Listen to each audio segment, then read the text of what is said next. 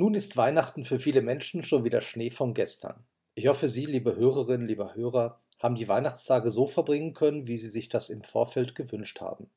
Nun ist nach Weihnachten, doch die Weihnachtszeit begleitet uns dem kirchlichen Kalender nach hinüber ins neue Jahr und am 6. und am 7. Januar feiern die orthodoxen Christen ihr Weihnachtsfest.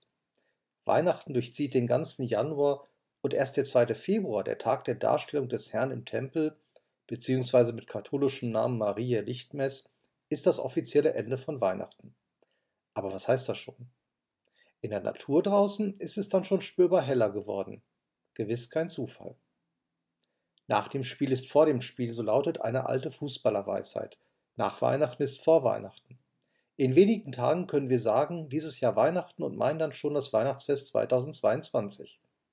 Die besonderen Festzeiten unseres Kalenders sind ja im Grunde nur Hilfsmittel ein Geländer wie die Liturgie im Gottesdienst.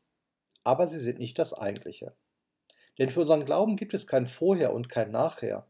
In uns ist jeder Tag ein Weihnachtstag. Im Innern, in der Seele, im Herzen hat Weihnachten seine Projektionsfläche. Kann der Glanz der Geburt Jesu bewahrt sein und sich auswirken. Oder aber Weihnachten, all die vielen Weihnachtsfeste und Ostern dazu, wären folgenlos geblieben.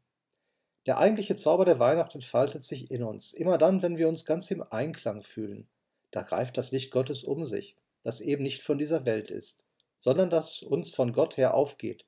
Im göttlichen Licht dürfen wir sein, ohne uns ständig rechtfertigen oder verteidigen zu müssen. Das ganze Jahr über, jeden einzelnen Tag. Bis dann wieder nach dem Kalender Weihnachten ist und wir uns an die unsterbliche Liebe Gottes erinnern lassen. Gesegnete Weihnachten alle Tage wieder. Ihr und euer Pfarrer Thomas Mähmecke.